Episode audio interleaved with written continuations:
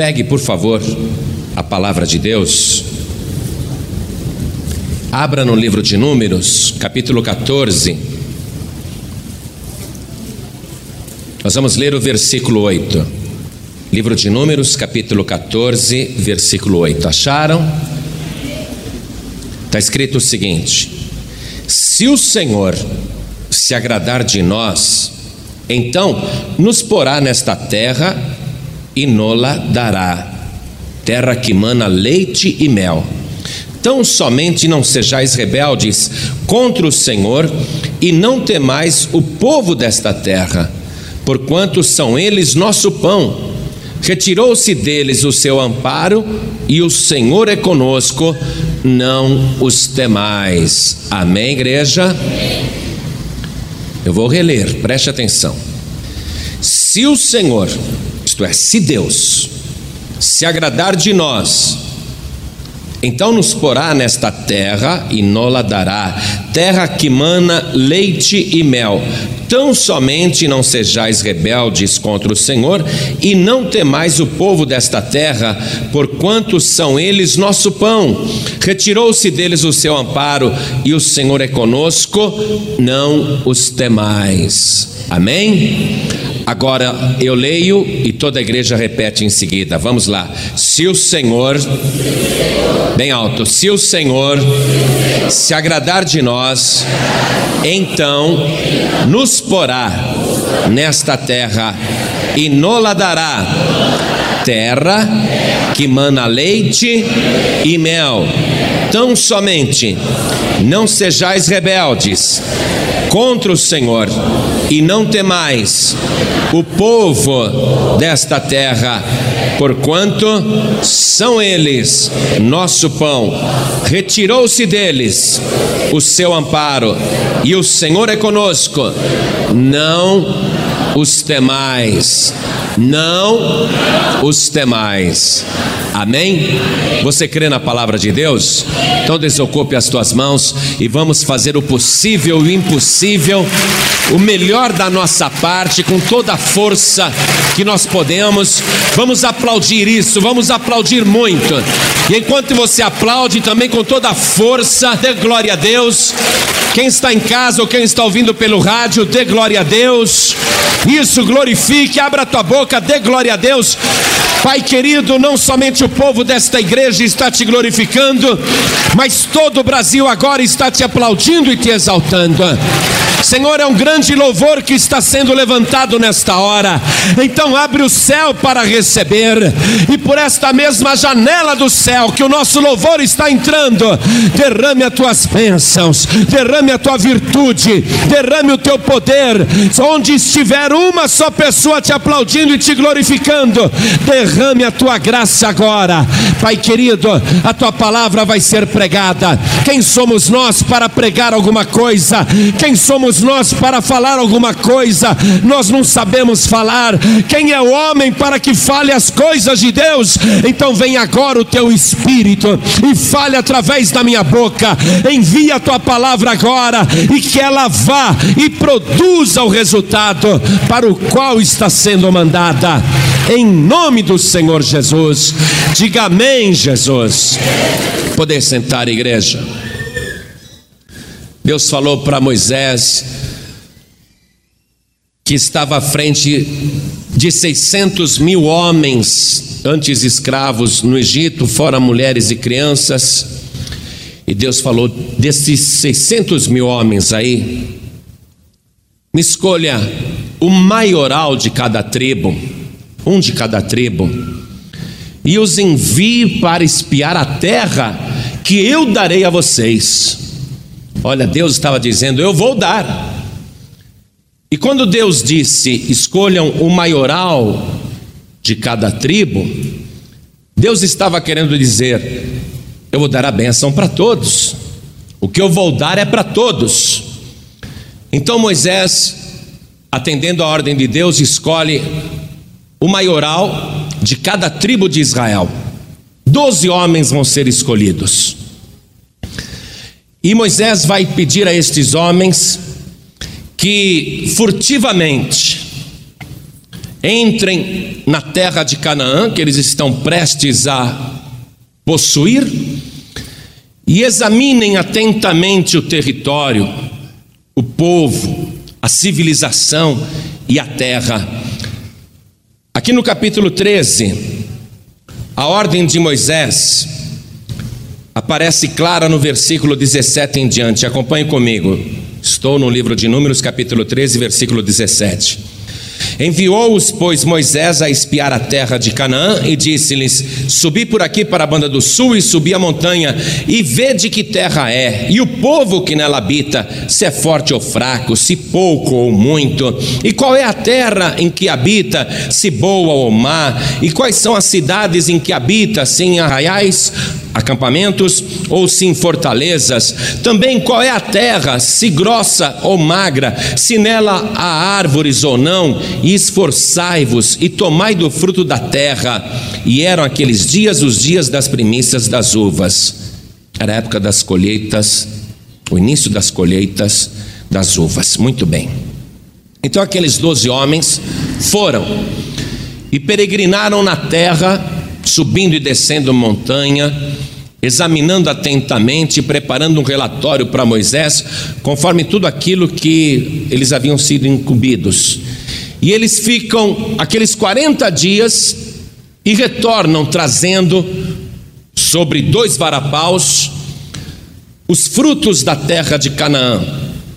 Eles trazem cachos de uva enormes que aquela terra produzia, trouxeram também romãs e trouxeram figos para mostrar para o povo de Israel que continuava da além do Jordão, mostrar o que, que aquela terra de Canaã produzia. E o povo estava naquela expectativa, todo mundo esperando a volta dos espias para saberem como é que era aquela terra. E eles retornam com aqueles frutos. A multidão fica extasiada. Olha que terra maravilhosa. Olha os frutos que esta terra produz. Aí aqueles doze homens vão apresentar um relatório para Moisés e para o povo. Eu quero que você acompanhe comigo a partir do versículo 27. E contaram-lhe e disseram: Fomos à terra a que nos enviaste e verdadeiramente mana, brota leite e mel, e este é o fruto. E o povo achou o fruto maravilhoso. Você sabe que em Israel um dos símbolos do país é de dois homens carregando em traves, em varapaus, frutos, um cacho de uva enorme. Esse é o símbolo de Israel até hoje, um dos símbolos de Israel. Então o povo estava impressionado com o tamanho dos frutos daquela terra. E esses homens estão dizendo realmente o que Deus prometeu que iria nos dar, esta terra de Canaã, verdadeiramente mana leite e mel. É impressionante. Olha aqui os frutos da terra. E o povo ficou maravilhado. Este é o fruto.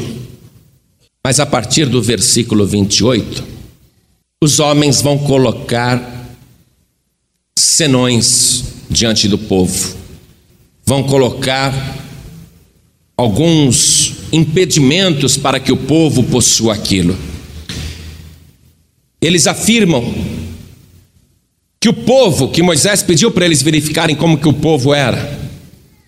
Eles dizem, versículo 28, o povo, porém, olha o porém aí, o povo, porém, que habita nessa terra é poderoso e as cidades fortes e muito grandes. E também ali vimos os filhos de Anak. Anak quer dizer em hebraico pescoço longo. Vimos os filhos de Anak, os homens de pescoço grande, os homens de grande estatura. Quer dizer, olha só, o povo é poderoso, as cidades fortes e muito grandes, e também os homens são filhos de Anak. No versículo 29, eles descrevem os outros povos que habitam ali. Os Amalequitas habitam na terra do sul, e os Eteus e os Jebuseus, porque Jebus era o antigo nome de Jerusalém, e os jebuseus e os amorreus habitam na montanha, e os cananeus habitam ao pé do mar e pela ribeira do rio Jordão. Quer dizer, a terra é muito boa, mas já tem gente lá dentro, e gente muito mais forte do que nós. Gente muito poderosa, cidades fortificadas. Nós moramos em barracas, em tendas, mas eles construíram cidades muradas, fortificadas. Eles estavam se referindo inclusive a Jericó, porque depois do Rio Jordão a primeira cidade era Jericó. Uma cidade enorme, fortificada. O povo é muito poderoso. Quando os moradores de Israel ali, daquele arraial, começaram a ouvir estas palavras, aquele sonho foi se desvanecendo. E no lugar de otimismo, de fé, começou a entrar a dúvida, o medo, começou a entrar a insegurança. Porém, Caleb, versículo 30, que era um daqueles doze, um homem chamado Caleb, e eu quero que você circule o nome de Caleb e escreva que é em cima de Caleb, Caleb quer dizer cão. Então, Caleb, então cão fez calar o povo perante Moisés e disse: Subamos animosamente e possuamo-la em herança porque certamente prevaleceremos contra ela. Olha quando ele diz: Vamos possuí-la em herança. O que Caleb está dizendo? Vocês se esqueceram que o primeiro homem a andar nesta terra foi o nosso pai Abraão? E quando Abraão andou aqui nesta terra, não tinha nenhum desses moradores? Vocês não estão entendendo que Deus deu essa terra para o nosso pai Abraão e para a sua descendência, e nós somos os herdeiros de Abraão, vamos possuir o que é nosso. Olha só, a visão de Caleb. Caleb está reclamando um direito que ele tem como herdeiro de Abraão. E tem outro detalhe, por isso que eu pedi para você colocar a interpretação do nome de Caleb, dizendo que é cão, porque um antepassado da humanidade chamava-se Cão, era um dos filhos de Noé. E foi justamente esse antepassado chamado Cão, ou Cã, que vai se tornar o pai de Canaã. Então agora Cão, milhares de anos depois, está reclamando uma herança. Primeiro, que era de Cã, um dos filhos de Noé, o pai de Canaã, e está reclamando uma herança que foi dada pela fé a Abraão. Em outras palavras, nós temos sempre duas heranças, temos direito duas vezes a herança. Primeiro, porque fomos criados à imagem e semelhança de Deus e Deus nos deu a terra. E nós somos também herdeiros pela fé quando nos tornamos filhos de Deus, recebendo Jesus Cristo como Salvador.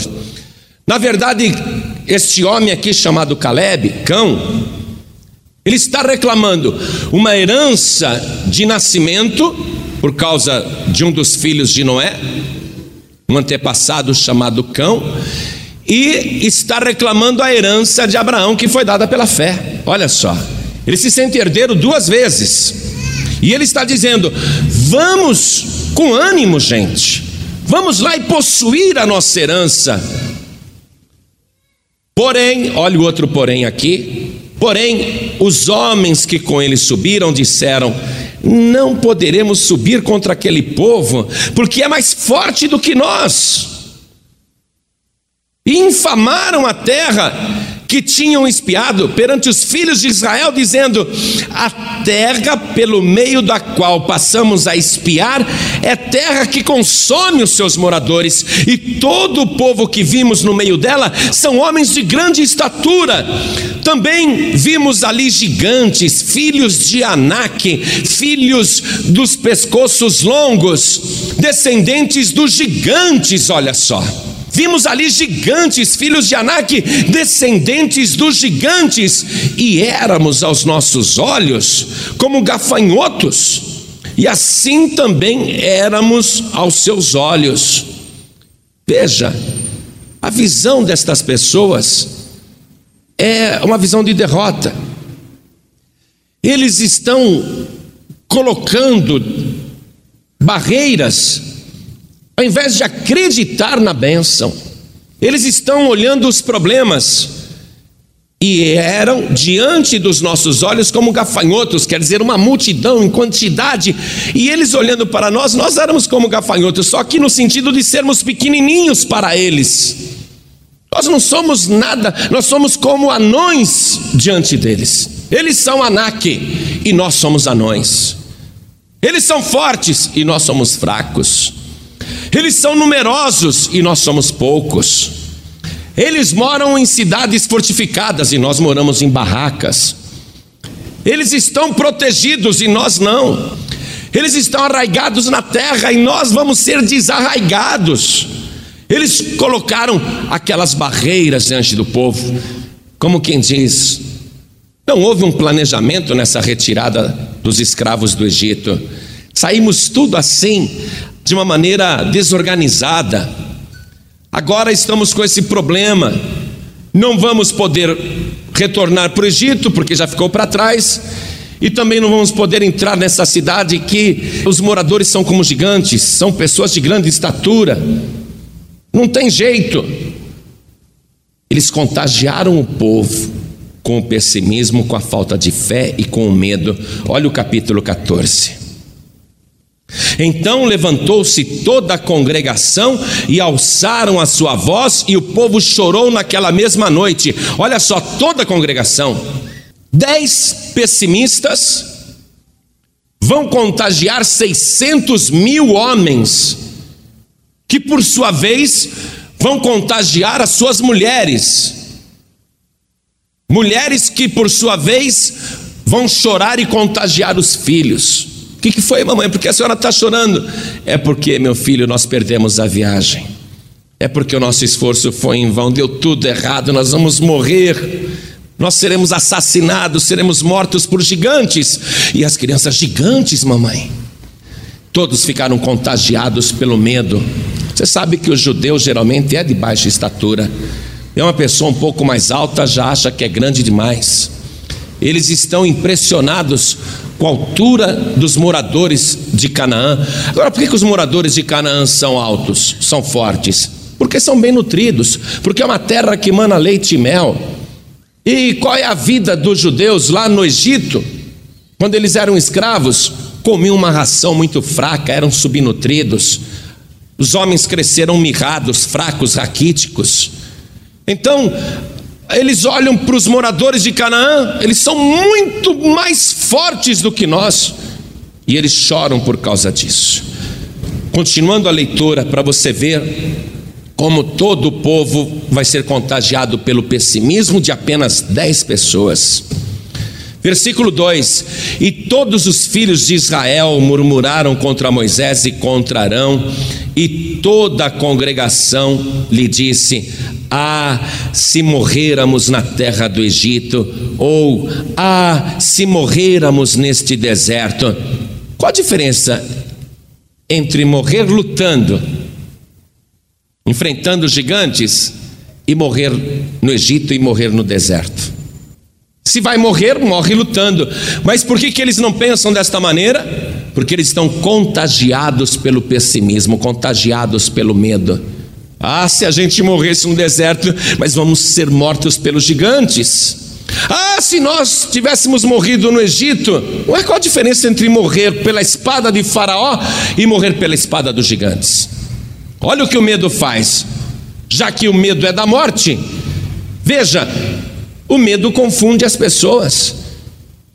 Seria melhor se morrêssemos no Egito, ou se morrêssemos neste deserto.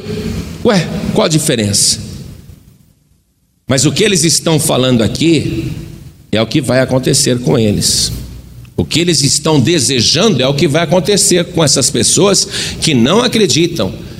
Ah, se morrermos nesse deserto. Eles estão falando isso e Deus está ouvindo. Eles realmente irão morrer no deserto. Por causa da murmuração, da falta de fé, do pessimismo, Deus vai fazer com que aquela geração passe 40 anos no deserto. Quando você profere palavras negativas ou acredita em coisas ruins, as coisas ruins vão acontecer do jeito que você acredita. Quando você profere uma palavra de derrota, ou então você profere uma palavra ruim a respeito da sua própria vida, pode ter certeza que vai acabar acontecendo do jeito que você está falando, porque o pessimismo é uma fé ao contrário, o medo é uma fé ao contrário. Isso vai acontecer com eles, do jeito que eles estão pedindo. É assim que eles preferem, ao invés de acreditar e lutar, eles preferem desistir antes de começar. Esse é o problema. O pessimismo, o medo, a falta de fé faz a pessoa desistir antes de tentar. Nem tentaram e já estão derrotados. Versículo 3 e por que nos traz o Senhor a esta terra para cairmos à espada e para que nossas mulheres e nossas crianças sejam por presa? Não nos seria melhor voltarmos ao Egito? E diziam uns aos outros: Levantemos um capitão e voltemos ao Egito. Estão desistindo antes de tentar. A palavra de Deus diz assim: O justo viverá pela fé, mas se ele recuar, a minha alma não terá prazer nele. Eles estão mostrando falta de fé e estão mostrando recuo. Aqueles dez homens, foram doze ali, mas dez estão dizendo: não conseguiremos, não vai dar certo. E aqueles dez contagiaram todos, toda a congregação. Quando você não tiver uma palavra boa para dizer, não diga uma palavra ruim. Eu cresci ouvindo palavras ruins e nunca acreditei nelas. Quando eu desenhava, era pequeno, todo mundo dizia: Isso não vai dar nada. Quem que vai ganhar dinheiro com desenho? E eu me tornei publicitário. Quando a gente foi abrir a primeira igreja da Paz e Vida, muitos disseram: Não, isso daí não vai dar certo. E a vida inteira a gente ouviu palavras negativas, palavras de derrota. Agora, você tem que acreditar naquilo que Deus está falando com você e não naquilo que os homens estão falando para você. Você tem que dar ouvidos para Deus e não ouvidos para o diabo, porque o diabo realmente vai tentar fazer a tua cabeça. O diabo vai dizer para você: você não vai conseguir nunca. A tua família vai dizer: nada vai dar certo. E muitos vão dizer: esqueça, é perda de tempo. Os homens te dirão isso, mas o Deus Todo-Poderoso está dizendo: vá em frente, porque eu sou contigo, eu vou te abençoar. Acredite na minha palavra e não duvide, não temas. Eu contei uma ilustração outro dia na rádio, talvez muitos não ouviram aqui, mas então deixa eu repetir para você. Os sapinhos resolveram fazer uma corrida para decidir quem seria o rei de todos. E eles teriam que, naquela corrida, chegar até o alto de uma torre. E aí começou a corrida. Todos os bichos da floresta estavam ali para assistir. E os sapinhos começaram a correr, a saltar. Mas os bichos da floresta olhavam para o tamanho da torre e diziam: Ninguém vai conseguir, ninguém vai conseguir. E muitos começaram a ouvir e a olhar para o tamanho da torre e passaram a desistir. É, não vai dar mesmo. Para que, que eu vou correr, pular tanto se eu não vou conseguir? Para que, que eu vou gastar energia, tempo se eu não vou conseguir? E muitos sapinhos foram desistindo e os bichos da floresta vocês não vão conseguir, vocês não vão conseguir. E os sapinhos iam saltando e ouvindo aquelas palavras negativas e iam desistindo. Mas teve um sapinho que continuou pulando, pulando, pulando, e todo mundo, ele não vai conseguir, ele não vai conseguir. E ele continuava indo em frente, pulando, pulando, pulando, até que chegou na torre e grudou as suas patinhas ali e foi subindo, foi subindo, e os bichos gritando: Você não vai conseguir, você não vai conseguir. Aí até os outros sapinhos também: Você não vai conseguir, você não vai conseguir. E ele continuou e chegou até o topo da torre. Quando ele chegou até o topo da torre, ah, o nosso rei, ele conseguiu, ele venceu, é o nosso rei. Aí ele desceu e foi carregado nos ombros por todos os outros sapinhos e pelos animais da floresta. Aí foram entrevistar o sapinho. Como é que você conseguiu, hein? Como é que você chegou até lá? E ele, hã? Gente quer saber como é que você conseguiu chegar até lá. Hã? Ele era surdo. Olha aqui, não acredite no que os outros estão falando. Acredite no teu sonho. Acredite no que Deus colocou dentro de você. Acredite na fé que o Espírito Santo está te declarando. Esta vitória é tua em nome de Jesus Cristo. Não dê ouvidos aos pessimistas, nem ao diabo, nem a ninguém. Continue indo em frente. Desistiram antes de tentar. Moisés e Arão caíram com o rosto em terra que povo duro, descrente. Que povo difícil de conduzir. Eles caíram com o rosto em terra. Mas olha, tinha dois homens ali, dos doze. Tinham dois homens que não aderiram ao pessimismo e que não estavam pensando daquele jeito. Acompanhe comigo. Eu vou ler capítulo 14, versículo 6. E Josué, filho de Num, e Caleb, filho de Jefoné, dos que espiaram a terra, rasgaram as suas vestes. Esse costume de rasgar as vestes é para mostrar inconformismo, é para mostrar descontentamento, tristeza. Eles rasgaram as vestes. Josué, filho de Num, e Caleb, filho de Jefoné. Josué quer dizer Deus salva. Filho de Num, Num quer dizer peixe. Sabe que filho de peixe, peixinho é, né? O símbolo do cristão é o peixe, vocês sabem disso. O símbolo do cristão não é a cruz, o símbolo do cristão é o peixe. Jesus disse para Pedro: Vinde após mim e vos farei pescador de almas. Então, Josué, filho de Num, e Caleb, que quer dizer cão, ele está acreditando que ele é possuidor de Canaã, que o antepassado dele, chamado Cão, foi o pai de Canaã. Esse Caleb, ele acredita que ele tem direito à herança. Ele é filho de Jefoné, que quer dizer que ele seja visto. E ele está sendo visto por Deus. Deus está olhando a atitude diferente de Caleb e Deus está vendo também a atitude diferente de Josué. E Josué carrega no nome a missão de Deus com relação a nós. Deus salva, Deus livra. E esses dois homens, Josué e Caleb, rasgaram as vestes e falaram a toda a congregação dos filhos de Israel, dizendo: A terra pelo meio da qual passamos a espiar é terra muito boa se o Senhor se agradar de nós, então nos porá nesta terra e nola dará, terra que mana leite e mel. Tão somente não sejais rebeldes contra o Senhor, e não temais o povo desta terra, porquanto são eles nosso pão. Retirou-se deles o seu amparo, e o Senhor é conosco, não os temais. Eu quero que você veja aqui no versículo 9 que Há três condições para uma vitória. Aquilo que você está querendo de Deus, você encontra aqui nesse versículo 9 como conseguir a chave da tua vitória. As três condições da vitória. Primeiro, não sejais rebeldes. Tem que obedecer. Amém, igreja? Tem que ser obediente. Primeira coisa é obediência. Porque todos ali são descendentes de Abraão. Mas só Caleb e Josué, Moisés e Arão estão na obediência. O resto está tudo na rebeldia. Vamos voltar para o Egito, vamos morrer aqui. Não vamos tentar, não. Se Deus está dizendo que é para avançar, então eles estão na rebeldia, porque não estão obedecendo, não estão acreditando. Primeira coisa, não ser rebelde. Segunda coisa, não temer.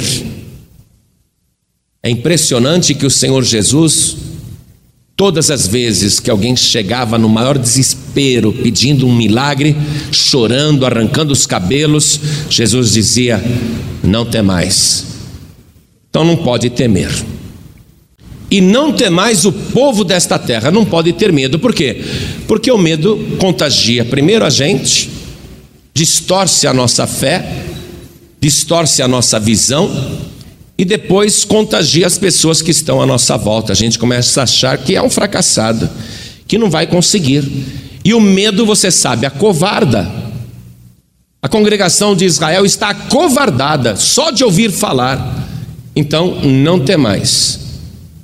Não tem mais o povo desta terra, porquanto são eles nosso pão. Retirou-se deles o seu amparo. Josué e Caleb estão dizendo: eles não têm Deus, não, eles não têm aprovação de Deus, eles não têm o amparo de Deus. Eles podem ser gigantes, mas o nosso Deus é o Todo-Poderoso e o nosso Deus está conosco. Maior é aquele que está conosco do que aqueles que estão no mundo, do que aqueles que estão na terra. Não tem mais. O Senhor é conosco. Acreditar que o Senhor é contigo. Amém? Diga: O Senhor está comigo. Eu não temerei. Eu vou obedecer. E a vitória é minha. Em nome de Jesus. Olha só. Eles falaram isso. São apenas dois pregadores acreditando na promessa que Deus fez a Abraão. Apenas dois pregadores transmitindo a verdade para uma congregação rebelde. Todos estão pregando o pessimismo e a derrota, só eles estão pregando a vitória, só duas pessoas. Você veja que para contagiar para o mal é fácil. Dez contagiaram 600 mil, que contagiaram mais 3, 5, 10 milhões, não sei quanto que era o total, incluindo mulheres e crianças. Dez contagiaram 600 mil homens e depois toda a congregação. Dez contagiaram para o mal. Agora dois, pregando uma palavra de vitória, pregando a certeza da bênção, acreditando na bênção. Dois, eles não vão conseguir contagiar uma só pessoa. Não é incrível isso? Que o ser humano gosta de acreditar em baboseiras ao invés de acreditar na verdade. O ser humano gosta de acreditar em mentiras, em derrotas, em fantasias. O ser humano gosta de acreditar em mentiras. E a mentira contagia, o boato espalha, mas a verdade é tão difícil de pregar, de contagiar. Eles não vão conseguir contagiar ninguém pregando esta palavra poderosa. Por quê? Porque esta palavra poderosa que eles pregaram exige, além da fé, exige obediência. E é ruim esse negócio de ficar pregando obediência. Quem é que quer obedecer? Ninguém quer obedecer, não. Quem é que quer se sujeitar a Deus? Ninguém quer se sujeitar. Mas o caminho da vitória passa por isso: não ser rebelde, obedecer o Senhor, fazer aquilo que agrada a Deus. Ele até falou, ele disse o seguinte: se o Senhor se agradar de nós, você não consegue agradar a Deus se não for através da fé. A palavra diz: ora, sem fé é impossível agradar a Deus, porque é necessário que aquele que se aproxima de Deus creia que Ele existe e que é o galardoador daqueles que o buscam. Você não consegue agradar a Deus se não for com fé e com obediência. Por isso que Josué e Caleb disseram: Se o Senhor se agradar de nós, então nos porá nesta terra. Ora, se Deus se agradar de você, Ele vai te dar a bênção. Agora, Deus se agrada de você de que maneira? Se você é obediente, se você tem fé, se você não tem medo de mais nada. Pastor, mas o diabo é muito forte, não é? Ele pensa que é. E muita gente acredita que ele é. Porque o maior demônio do inferno, e pode ser o próprio Satanás, o próprio Lúcifer, foi colocado debaixo dos nossos pés pelo sangue de Jesus Cristo. Só quem não tem fé no sangue de Jesus acredita que o diabo é poderoso. O diabo realmente ele tem alta estatura. Eu já vi, não sonhei não, eu vi, não somente o maioral, mas eu vi os outros também. Vi como estou vendo vocês aqui. Mas o diabo ele tem uma aparência poderosa. O diabo consegue colocar medo naqueles que não têm fé, naqueles que não acreditam, naqueles que não têm Deus. O diabo consegue dominar e consegue aprisionar aqueles que são rebeldes para Deus. Mas quando você começa a obedecer o Senhor, quando você começa a servir o Deus Todo-Poderoso, o El Shaddai, quando você começa a fazer de tudo para agradar a Deus, então todos os gigantes do inferno e todos os demônios que estão no abismo, eles caem por terra em nome de Jesus Cristo e você pisa na cabeça de Satanás, ou ele foge ou a cabeça dele é esmagada. E você pode ser o membro mais humilde da igreja o diabo vai ficar apavorado na tua frente. Davi era pequeno na frente do gigante Golias. O gigante Golias meteu medo em todo o exército de Israel. Saul já estava derrotado antes de tentar. Será que você está acreditando no diabo? Será que você está deixando o diabo te derrotar e você está desistindo antes de tentar? Meu querido, minha querida, eu não quero que você recue, eu não quero que você volte atrás. Quem te trouxe até aqui foi o Deus Todo-Poderoso. Ele te tirou de lá do mundo, ele te arrancou das trevas e ele te trouxe para esse lugar de vitória. Se você quiser, a bênção é tua. Se você quiser, esta vitória já está contigo. Mas você tem que ser obediente, você tem que ser fiel e Deus vai te abençoar. Não tem outro caminho para a vitória. Fazer o que agrada a Deus. E esse homem chamado Caleb, ele está sendo fiel como um cão, como um cachorro. Maior trânsito na Avenida Cruzeiro do Sul, farol ficou vermelho para mim, eu parei. E os carros, tchum, tchum, tchum, passando. E um cachorro atravessa a rua. Fala, ai meu Deus, guarda esse cachorro. Eu gosto muito de bicho. Eu pensei, esse cachorro vai ser atropelado, guarda esse cachorro. Ele atravessa a Avenida Cruzeiro do Sul, todo contente. Eu pensei que ele ia continuar atravessando, né? Do outro lado da avenida, ele parou no meio, debaixo do viaduto onde passa o trem do metrô. Ele parou lá no meio e foi com o rabo abanando lamber o mendigo que estava deitado lá na calçada. O cão não é fiel, arriscou a vida para atravessar a avenida. E olha só, a fidelidade do cão fez com que ele fosse ali lamber o mendigo. Se o cachorro fosse infiel, ele ia falar assim: não, eu só quero dono rico. Eu só quero dono que tem dinheiro. Eu só quero dono que me leve para sua casa para morar. Eu quero uma casinha de cachorro bem feitinha, eu quero ração todo dia, eu quero água limpinha. Mas o cão, ele ama o dono. E ele fica com o dono, independente do dono ser rico, pobre. Ele se apega, ele é fiel, ele fica lá. Vê se alguém vai lá mexer naquele mendigo, vai ver o que aquele cachorro faz. Vai ver se ele não avança. Por quê? Porque ele é fiel para o dono.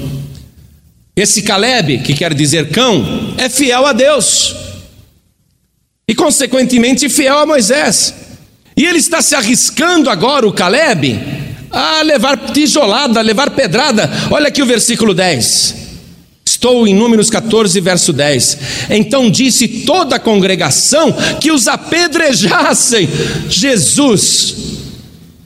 Eles estão pregando a palavra, estão pregando a vitória, estão dizendo como se consegue a vitória, e o povo pega a pedra no chão, vamos apedrejá-los.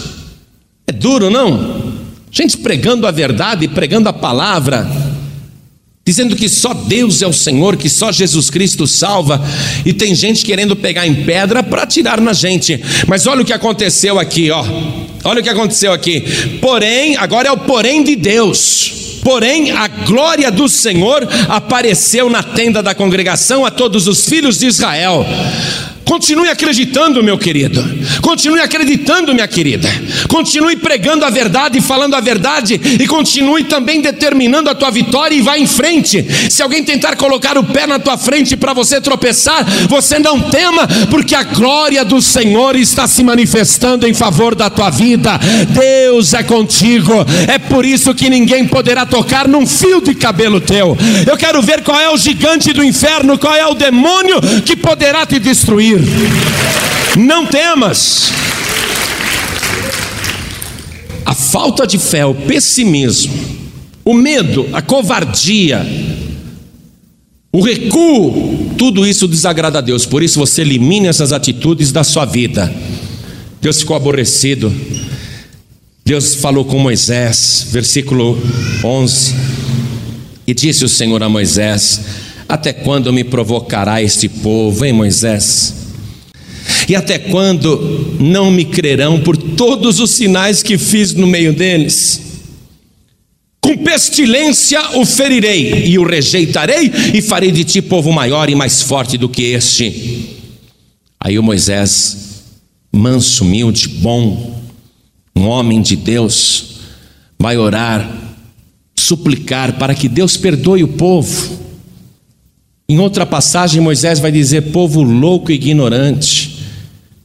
Mas Moisés intercede por esse povo louco e ignorante e diz: Deus, perdoa. Resumo da oração de Moisés. Moisés vai falar muita coisa na oração para Deus, mas o resumo da oração de Moisés é: Deus, perdoa esse povo. É teu povo. Mas eu faço outro povo de você, Moisés. Eu começo de novo. Eu tenho eternidade, eu tenho tempo. Eu posso fazer o que eu quiser. Eu começo outra vez, Moisés. Moisés, não, Deus. É com este povo mesmo. Esse é o povo de Abraão. O senhor vai falhar com a tua promessa a Abraão? Não, Deus, faz o que o senhor planejou, faz o que o senhor prometeu para Abraão. Perdoa este povo. Moisés suplica o perdão, não por ele, porque ele era fiel. Ele suplica o perdão para o povo que era rebelde. Deus perdoa, viu, amados? Deus perdoa. Mas o incrédulo, o pessimista, perde a bênção não recebe a bênção, não. Deus perdoa? Perdoa.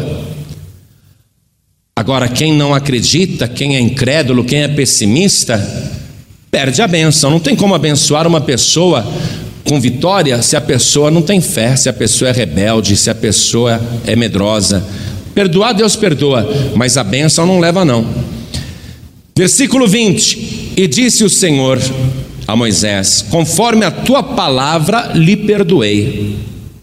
Porém, tão certamente como eu vivo e como a glória do Senhor encherá toda a terra, Deus sabe que Ele vai encher toda a terra com a sua glória.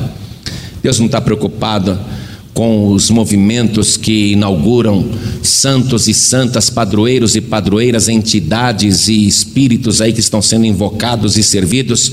Deus sabe que um dia Ele vai encher a terra com a sua glória, isso está profetizado por Ele, Ele vai fazer, Ele tem paciência, Ele tem tempo, aliás, tempo é o que Ele mais tem. E ele diz: Mas certamente como eu vivo e como a glória do Senhor encherá toda a terra, todos os homens que viram a minha glória e os meus sinais que fiz no Egito e no deserto, e me tentaram estas dez vezes e não obedeceram a minha voz, não verão a terra de que a seus pais jurei, e até nenhum daqueles que me provocaram haverá. Perderam a benção. Eu perdoo, perdoo mas eles não vão possuir a terra prometida. A terra está aí na frente, Moisés, mas eles não vão possuir, porque eu não vou dar mais. Não tem como o rebelde ser abençoado, amados. Deus perdoa assim, porque Ele é longânimo, misericordioso, mas a bênção, não, a bênção não vou dar. A bênção não. Perdoa, mas não abençoou. É como aquela mulher que trai o marido, trai o marido, trai o marido, Aí ela para. Aí o marido descobre. Aí ela fala: Mas eu parei. Me perdoa. Ele fala: Eu perdoo. Ai, que bom, então vamos para casa. Não, não, eu te perdoei, mas você não vai mais morar comigo. Perde a bênção. É rebelde, é desobediente, é infiel. Deus está dizendo: eles não vão entrar na terra, nenhum daqueles que me provocaram, nenhum daqueles que duvidaram, eles não vão receber a bênção que está ali na frente. Está ali na frente. Eu ia entrar com eles, ia dar vitória contra todos os gigantes. Era só eles me agradarem, me obedecerem, como disse Caleb. Mas eles me afrontaram, duvidaram de mim, duvidaram dos sinais que já viram que eu fiz. Então não vou entrar com eles agora. Eu não vou entrar, nenhum deles vai entrar. Eu vou esperar, Moisés, eu vou esperar 40 anos. Eu vou esperar que todas estas pessoas que duvidaram de 20 anos para cima, eu vou esperar que eles fiquem velhos, eu vou esperar que eles morram nesse deserto do jeito que eles falaram lá. Eu vou esperar que eles morram, eu posso esperar, não tem problema. E eu só vou entrar lá daqui a 40 anos para dar vitória. Mas eu só vou dar vitória aos que não murmuraram, aos que creram, aos que obedeceram. Agora, Caleb e Josué, esses daí estão dentro da bênção, porque foram os únicos que me defenderam e acreditaram em mim. Caleb e Josué, eles vão possuir a terra. Eu vou guardar os dois com vida. Daqui 40 anos, eles vão estar jovens, fortes, dispostos. Caleb e Josué entrarão, mas toda essa geração incrédula, todo esse povo que me despreza, eles não vão entrar, não. A bênção eu não dou, só para Caleb e só para Josué. Versículo 24: Porém, o meu servo Caleb, Deus falando, porém o meu servo Caleb, porquanto nele houve outro espírito e perseverou em seguir-me. Igreja, dá para você entender a palavra de Deus? Ele teve outro espírito, ele não deixou o espírito da dúvida, o espírito do medo, o espírito da incredulidade, ele não deixou o espírito do mundo, o espírito humano. Ele teve outro espírito, ah, o espírito dele, fé. Você vê que é espírito com letra minúscula, mas é o espírito dele, o ânimo dele, a fé. Ele teve outra visão e perseverou, olha só, e perseverou em seguir-me. Jesus disse: Quem perseverar até o fim será salvo. Perseverança. E perseverou o que? Na desobediência? Você não pode perseverar na desobediência, isso não é perseverar. Ah, estou firme na igreja, mas você está obedecendo? Mais ou menos. Então não está perseverando. Caleb, o meu servo, ele teve outro espírito e perseverou em seguir-me. Eu o levarei à terra em que entrou. Eu o levarei. Olha só, Deus está dizendo: Eu o levarei. É o próprio Deus que está dizendo: Eu o levarei. E a sua semente a possuirá em herança. Aqui Deus falou de Caleb, mas no versículo 30 está falando de Josué também. Não entrareis na terra pela qual levantei a minha mão, que vos faria habitar nela, salvo Caleb, filho de Jefoné, e Josué, filho de Num. De todos vocês, vocês não vão entrar na bênção, não. Só Caleb e Josué. Deus está dizendo: olha só, Caleb e Josué, eu vou entrar com eles, mas só daqui a 40 anos. O que, que vai acontecer com Caleb e Josué? Bom, eu vou ter que continuar fiel daqui 40 anos também. Eu não posso, nesses 40 anos, me desviar. Eu tenho que ficar firme. E Deus vai dizer assim: olha, vocês que duvidaram e que ficaram lá espiando a terra 40 dias, e 40 dias só duvidando de mim, para cada dia que vocês duvidaram, vai ser um ano que vocês vão passar no deserto. Versículo 33. E vossos filhos pastorearão neste deserto quarenta anos e levarão sobre si as vossas infidelidades, até que o vosso cadáver se consuma neste deserto, segundo o número dos dias em que espiaste esta terra, quarenta dias, cada dia representando um ano, levareis sobre vós as vossas iniquidades quarenta anos e conhecereis o meu afastamento. Quando a pessoa se desvia, quando a pessoa se afasta, Deus também se afasta. Quando a pessoa é rebelde, Deus se afasta.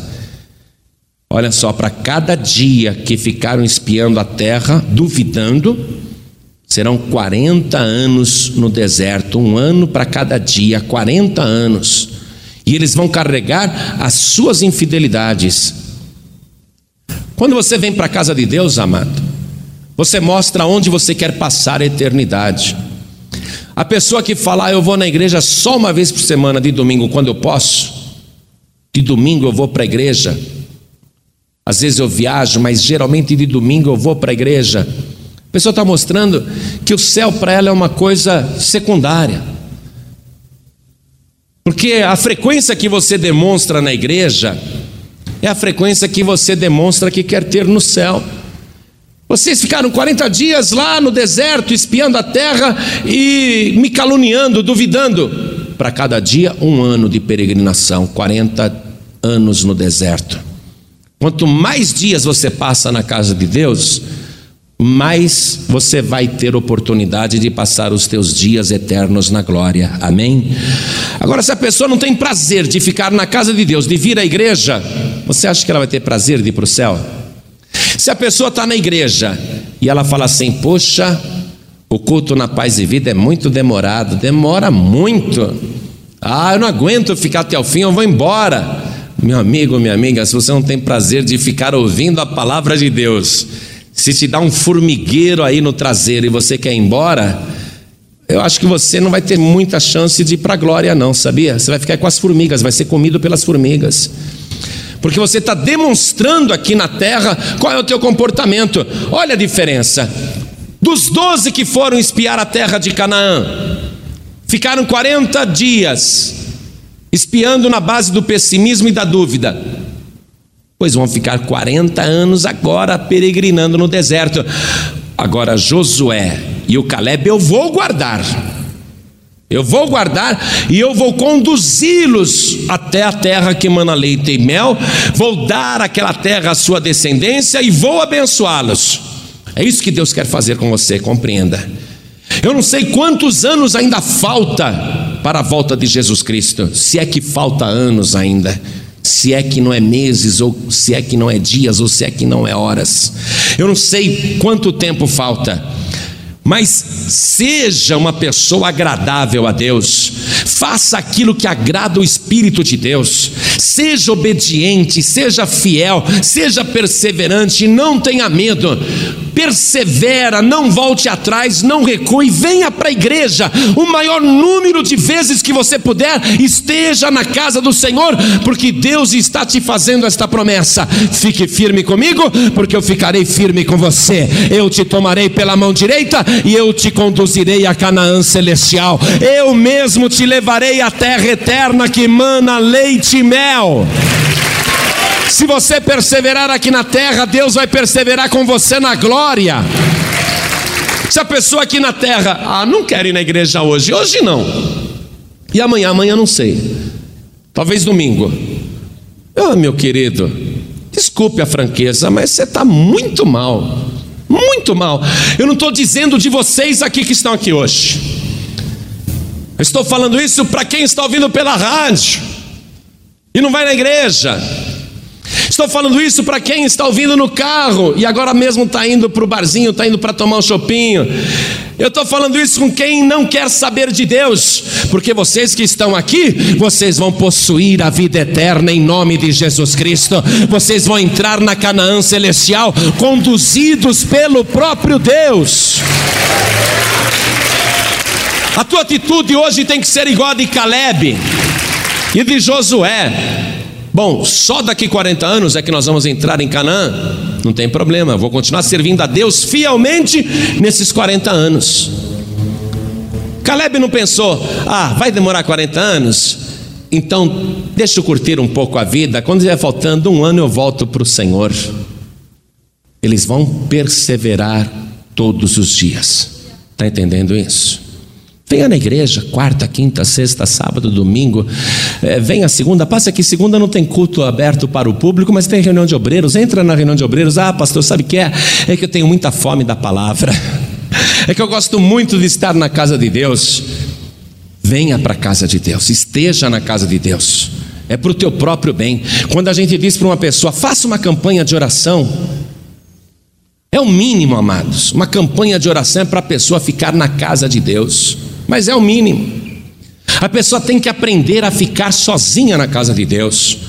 A campanha de oração é para a pessoa fazer um compromisso de que ela realmente vai ficar na casa de Deus. O que, que vai acontecer durante a campanha de oração?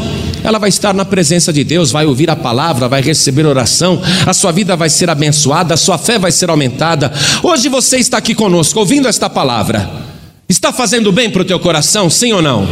Está aumentando a tua fé? Já tomou posse da vitória? Então aplaude o Senhor Jesus e diga obrigado, Senhor, por estar me abençoando hoje. Porque esse é o privilégio de quem busca Deus, amado. Esse é o privilégio de quem fala, eu vou na casa do Senhor. É lógico que é bom também ouvir pela rádio, senão a gente não estaria pregando pela rádio. É lógico que sim.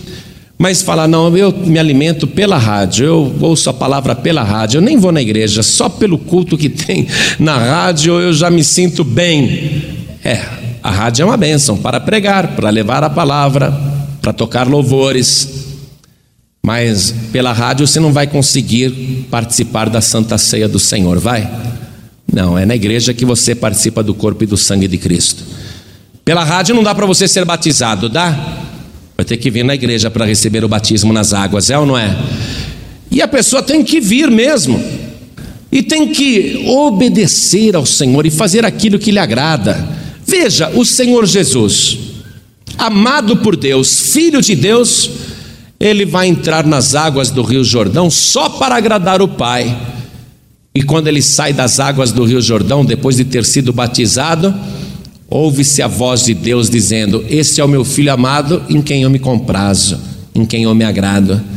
É o que Josué e Caleb estão dizendo para o povo. Se o Senhor se agradar de nós, então nos porá nesta terra e nola dará, terra que mana leite e mel. Tão somente não sejais rebeldes contra o Senhor e não temais o povo desta terra, porquanto são eles nosso pão. Retirou-se deles o seu amparo e o Senhor é conosco, não os temais. Quando você está agradando a Deus, você só tem vitória, você só tem bênção.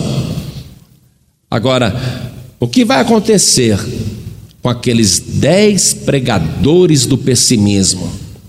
Aqueles dez que contagiaram o povo com derrota, que colocaram tropeço diante do povo. Olha o final deles aqui, ó, versículo 36. Esses daqui não vão durar nem mais um dia, não vão ficar 40 anos para morrer no deserto, não. E os homens que Moisés mandara espiar a terra e que, voltando, fizeram murmurar toda a congregação contra ele, infamando a terra, aqueles mesmos homens que infamaram a terra morreram de praga perante o Senhor. Vão morrer de praga, não vão viver mais, não. Esses que estão pregando mentira para o povo brasileiro, pregando heresias, ensinando falsas religiões, o fim deles vai ser terrível. Eles já estão ali, ó, anotados, marcados por Deus. Mas Josué, filho de Num, e Caleb, filho de Jefoné, que eram dos homens que foram espiar a terra, ficaram com vida. Deus faz a diferença entre quem o serve e quem não o serve. Quando Moisés falou para o povo que Deus não ia entrar com eles em Canaã, só daqui a 40 anos. Só depois que aquela geração rebelde morresse no deserto como eles pediram. Quando Moisés deu essa palavra para o povo, eles disseram: Não, não, estamos arrependidos, viu? Vamos entrar em Canaã. Moisés falou: Não, não é do jeito que vocês querem. Vocês têm que se sujeitar a Deus. Vocês estão desobedecendo a Deus. Deus falou que é só daqui a 40 anos. Moisés não está nem se preocupando mais. Moisés não está nem fazendo planos mais. Moisés falou: aqui é o nosso acampamento. Nós vamos ficar aqui, outro dia a gente muda para outro lugar. Mas Moisés já tirou da cabeça de atravessar o Rio Jordão. Já tirou. Moisés nem está se preocupando mais com o dia de amanhã. Mas eles, não, não, Moisés, vamos, vamos. Olha, vocês estão de novo desobedecendo a Deus. Deus falou que é só daqui a 40 anos. Ele não vai entrar agora com vocês, não. Se vocês tentarem entrar, vocês vão entrar sem Deus. Não, não, vamos, vamos, vamos. Quem quer ir? Quem quer ir? Moisés falou: Não entrem, porque Deus não irá com vocês. Vocês estão mais uma vez mostrando a rebeldia, não estão querendo obedecer. Versículo 41 em diante. Mas Moisés disse: Por que quebrantais o mandado do Senhor pois isso não prosperará. Atenção, você que quer prosperidade. Não adianta você forçar a mão, forçar a barra, querer as coisas na marra, sem a bênção de Deus. Não prospera, não dá certo. Se você não obedece, nem tente avançar. Isso não prosperará. Versículo 42: Não subais, disse Moisés, pois o Senhor não estará no meio de vós. Não subam para que não sejais feridos diante dos vossos inimigos, porque os Amalequitas e os cananeus estão ali diante da vossa face, e caireis à espada, pois porquanto vos desviastes do Senhor, o Senhor não será convosco. Atenção, desviados. Porquanto vos desviastes do Senhor, o Senhor não será convosco. Não adianta estar na rebeldia, não adianta querer ser bem-sucedido, ter vitória, conseguir as coisas. Não, nem tente, Deus não irá com vocês. Versículo 44 diz que eles, olha só, temerariamente, quer dizer, são obstinados, rebeldes, desobedientes. Contudo, temerariamente tentaram subir ao cume do monte, mas a arca do concerto do Senhor e Moisés não se apartaram do meio do arraial. Então desceram os Amalequitas e os cananeus que habitavam na montanha e os feriram, derrotando-os até Orma. Sem Deus não tem vitória, amados. Sem obediência não tem vitória. Sem sujeição não tem vitória. Vai ser ferido pelos gigantes, Satanás. Vai ser ferido pelos gafanhotos que estão a serviço da destruição, porque não tem Deus na sua vida. A pessoa tem que falar: não, eu me sujeito a Deus, eu entrego a minha vida ao Senhor Jesus e espero a sua ordem sobre a minha vida. Se Deus me mandar fazer, eu faço. Se Deus me mandar parar, eu paro. Se Deus me mandar avançar, eu avanço. Mas eu fazer da minha própria conta, de jeito nenhum. A pessoa tem que se sujeitar a Deus e fazer aquilo que agrada a Deus. Então toda a igreja se coloque de pé, por favor. O nome de Josué quer dizer Deus salva. O nome de Caleb quer dizer cão cão fiel, fiel até a morte. Estas duas pessoas que puderam ou poderão entrar na terra que mana leite e mel, que vão ser guardadas e protegidas por Deus, mesmo estando no deserto, que vão ficar firmes com o Senhor 40 anos, representa duas pessoas. Josué representa Jesus Cristo porque a palavra Jesus também quer dizer Deus salva. Yeshua é a mesma escritografia de Josué, é o mesmo nome. Deus salva. E Caleb quer dizer: Eu vou ser fiel para Deus, eu vou ser o cão fiel de Jesus Cristo, eu vou me apegar com Jesus Cristo e só vou olhar para Ele. Lembra daquele cachorro que eu te contei que atravessou a Avenida Cruzeiro do Sul enfrentando todos os carros e nenhum carro atropelou nem nada? Se um estranho falasse para aquele cachorro: Cachorrinho, vem para cá, vem para cá, vem. Ele ia continuar indo na direção do seu dono. Ele não ia ouvir a voz do estranho, você está entendendo isso? Por isso que estes dois que vão poder desfrutar da proteção total de Deus, da saúde total, mesmo no meio do deserto, da provisão total no meio do deserto. Esses dois que já estão separados por Deus para possuírem no futuro. Daqui 40 anos, a terra que mana leite e mel. Estes dois representam Jesus Cristo e você. Se você for fiel e obediente, você vai ser guardado durante esta vida. Se você se apegar com Yeshua, com Jesus Cristo, como um cão fiel, grudar nele. Se você não ouvir a voz do estranho, não se desviar, você poderá atravessar este mundo sem qualquer temor, porque a vitória será tua. Você precisa hoje fazer como Caleb e não como o restante dos infiéis. Você precisa fazer como Josué e não como aqueles que murmuram, aqueles que desistem.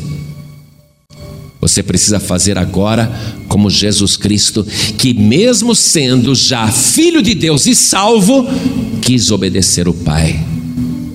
E ele disse: Eu faço tudo que agrada o meu Pai. Obediência, até Jesus se sujeitou à obediência. E quem é você, homem? Quem é você, mulher? Para ser rebelde, achando que do jeito que você está vivendo, você tem a benção de Deus, tem coisa nenhuma. Por isso que a tua vida está cheia de derrotas. Por isso que a maldição paira sobre a sua vida. Por isso que todas as coisas dão erradas para você.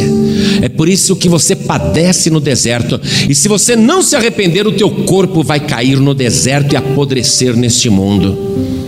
Mas se você for fiel a Deus, você vai atravessar o deserto desta terra, o deserto desta vida.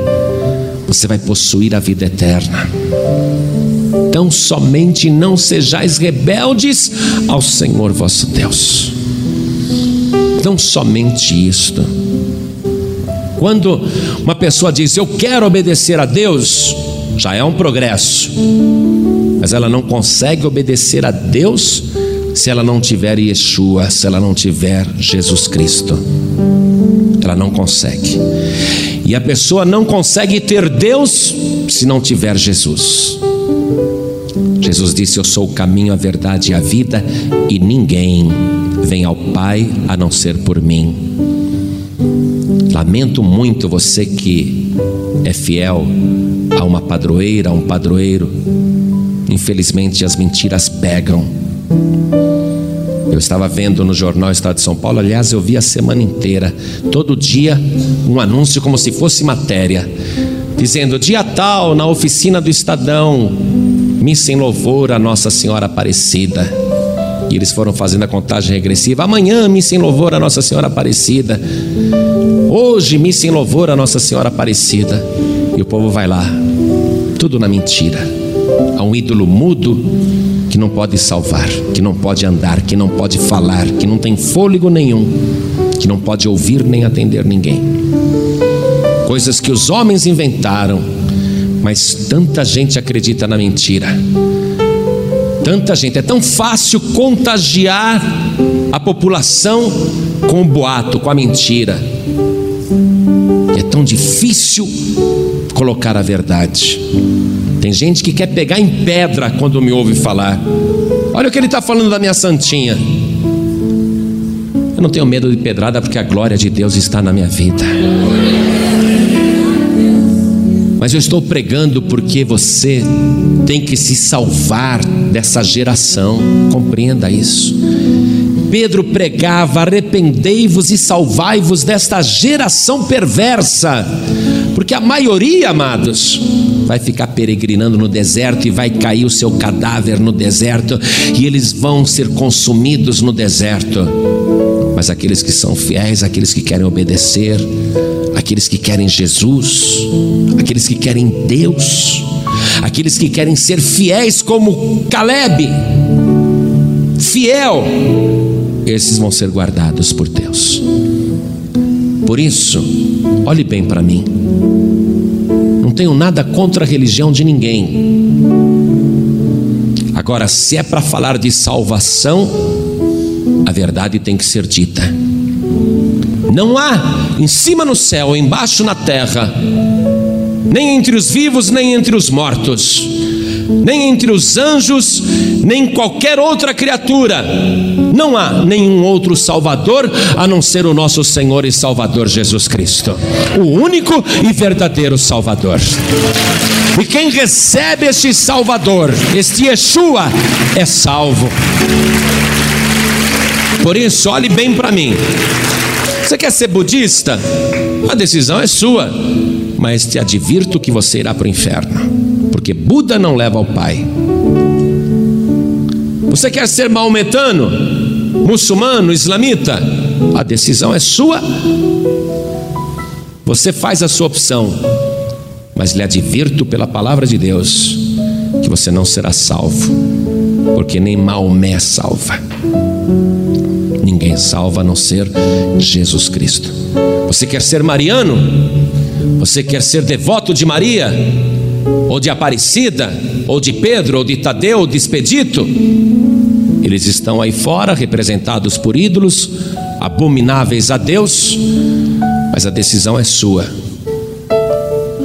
Mas eu lhe advirto que você queimará no fogo do inferno. Mas se você quer ser salvo, então só existe um caminho. Jesus disse: Eu sou o caminho. Só existe um caminho. É Ele, Jesus. Se você quer ter vida, só Jesus está vivo pelos séculos dos séculos. Amém. E se você está ouvindo esta palavra, saiba que é a verdade. Ele disse: Eu sou a verdade.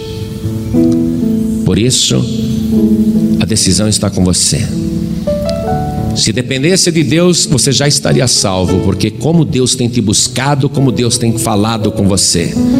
Se dependesse de Jesus Cristo, você já estava salvo, porque ele já verteu todo o sangue na cruz por você. Se dependesse do Espírito Santo, você já estava salvo, porque o Espírito Santo tem falado com você dia e noite. Se dependesse do pregador, você já estaria salvo, porque já estou falando há bastante tempo e você está ouvindo. Mas infelizmente não depende de nenhum de nós. Depende só de você. Se você quer ou não. A decisão é sua. Saiba, porém, escolher. Porque se você escolher mal, quem vai pagar o pato é você, não é religião, não. Eles também vão pagar, lógico, mas cada um pessoalmente. Mas você não poderá dizer a culpa foi deles. Eles me ensinaram errado. Não, você vai pagar o pato, porque Deus está te falando a verdade. E você está conhecendo a palavra. Então, a oração de toda a igreja é que você seja salvo. O desejo de Deus, e Ele fez tudo por isso, Jesus Cristo também, é que você seja salvo. Mas se você não tiver o desejo de ser salvo, não será. A palavra que você está ouvindo, é uma palavra de salvação. É para você sair dessa vida de derrota. É para você começar a obedecer a Deus. É para você sair da rebeldia. Se Deus já disse que não é para adorar imagem, por que continua se prostrando na frente de uma imagem, ou reverenciando, ou fazendo o sinal da cruz na frente de um ídolo, ou acendendo vela na frente de uma imagem? É rebeldia. Não sejais rebeldes ao vosso Deus. Seja obediente. Deus vai te preservar no meio dessa geração. E ainda que demore 40 ou 400 anos para Jesus voltar, ou quatro anos ou quatro dias, Ele vai te preservar até o dia da volta do Senhor. Então, neste momento, inclusive quem está ouvindo pela rádio em casa, ou quem está ouvindo pela rádio dentro de um veículo, quem estiver ouvindo, isso é para quem tem inteligência, é para quem tem bom senso, é para quem sabe discernir, é para quem crê, é para quem tem fé, é para quem quer obedecer. Quantos aqui e quantos em casa ou nos veículos? Quantos agora? E eu estou interessado em você. Deus está interessado em você. Quem quer receber Jesus Cristo como único, suficiente e exclusivo Salvador, levante a mão direita bem alto. Levante bem alta a sua mão direita. Oh glória. Aleluia. Todos que ergueram as mãos, saiam dos seus lugares e venham aqui para frente agora em nome de Jesus. Todos que ergueram as mãos, venham rapidamente. Caleb e Josué foram vistos, foram vistos por Deus. Deus está vendo você vindo para cá agora. O que aconteceu? O que foi que Deus falou com aquele povo lá? Eles se desviaram de Deus, eles se afastaram de Deus, perderam a bênção. Não adianta, a pessoa se afasta, a pessoa se desvia. Não pense que ela será abençoada, porque eu nunca vi um desviado melhorar de vida. Eu nunca vi um desviado, uma desviada dizer como estou feliz. Pelo contrário, está mais infeliz do que nunca. Então você que está afastado, afastado, eu não vou nem te chamar de desviado, porque o Pai te ama tanto e me comunica isso, que eu vou te chamar de filho pródigo, de filha pródiga. Você já conhece ou já conheceu o Pai, já teve intimidade com o Pai, mas se afastou. Você conhece a palavra do Pai. E hoje você está aqui, não foi você que veio, não, foi o Pai que ansiosamente te trouxe. E o Pai está dizendo: Filho pródigo, vem me dar um abraço. Filha pródiga, vem me dar um abraço. Então, filho pródigo, filha pródiga, você vai deixar o Pai esperando? Ele te ama tanto. Saia do teu lugar, venha aqui para frente agora, em nome de Jesus Cristo. Venha, venha do jeito que você está. Venha, filho, venha, filha. Vamos aplaudir mais o Senhor Jesus. Venha, filho, venha, filha. O Pai quer te abraçar. Venha, filho, venha, o pai está te esperando. Glória a Deus. Você que está em casa, se aproxime do rádio agora. Você que está dirigindo, se possível, pare o carro num lugar seguro. Porque nós vamos orar. Você que está aqui na igreja, se ajoelhe comigo aqui na frente. Você que está em casa, se ajoelhe ao lado do rádio. Quem está dirigindo, coloque a mão direita sobre o coração. Todos nós com a mão direita sobre o coração. Ore assim comigo, meu Deus e meu Pai. Diga bem alto, meu Deus e meu Pai. Eu ouvi a tua palavra e eu compreendi que preciso obedecer, que preciso me sujeitar ao Senhor. Então, meu Pai, eis-me aqui de joelhos, em total submissão, te pedindo perdão e pedindo ao Senhor que me perdoe agora todos os pecados e me purifique pelo sangue de Jesus. Me dá agora, Senhor, a salvação, o livramento e a vida eterna. Confirma, meu Deus, agora a minha salvação, como o Senhor fez com Josué e com Caleb. Dá ordem agora sobre a minha vida, dizendo que o Senhor mesmo um dia me levará a Canaã celestial. Pai bendito, escreve o meu nome no livro da vida, porque eu declaro que o teu filho Jesus é o meu único, suficiente e exclusivo Salvador. Assim seja. Amém. Toda a igreja estenda as mãos na direção das pessoas que estão ajoelhadas. Vamos orar por elas agora. Senhor nosso Deus e nosso Pai, Deus bendito, Deus amado, estas pessoas estão te agradando do jeito que o Senhor gosta de ser agradado. Estas pessoas estão se prostrando diante de Ti e elas estão agora num compromisso de perseverar com o Senhor até o fim. E nós sabemos que o fim está tão próximo. Meu Deus, abençoe as pessoas que pela rádio estão ajoelhadas em casa.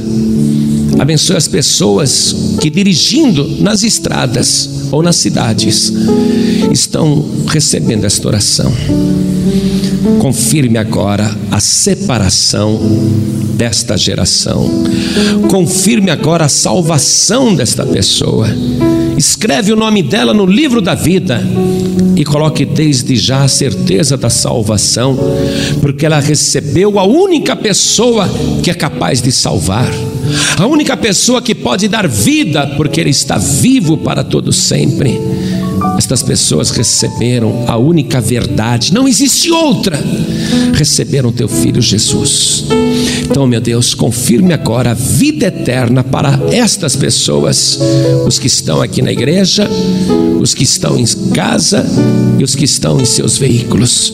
Confirme a salvação agora, Deus, é o que te pedimos e já te agradecemos. E abençoe grandemente estas vidas, sustentando no deserto deste mundo é o que nós te pedimos e já te agradecemos. Em nome de Jesus, assim seja.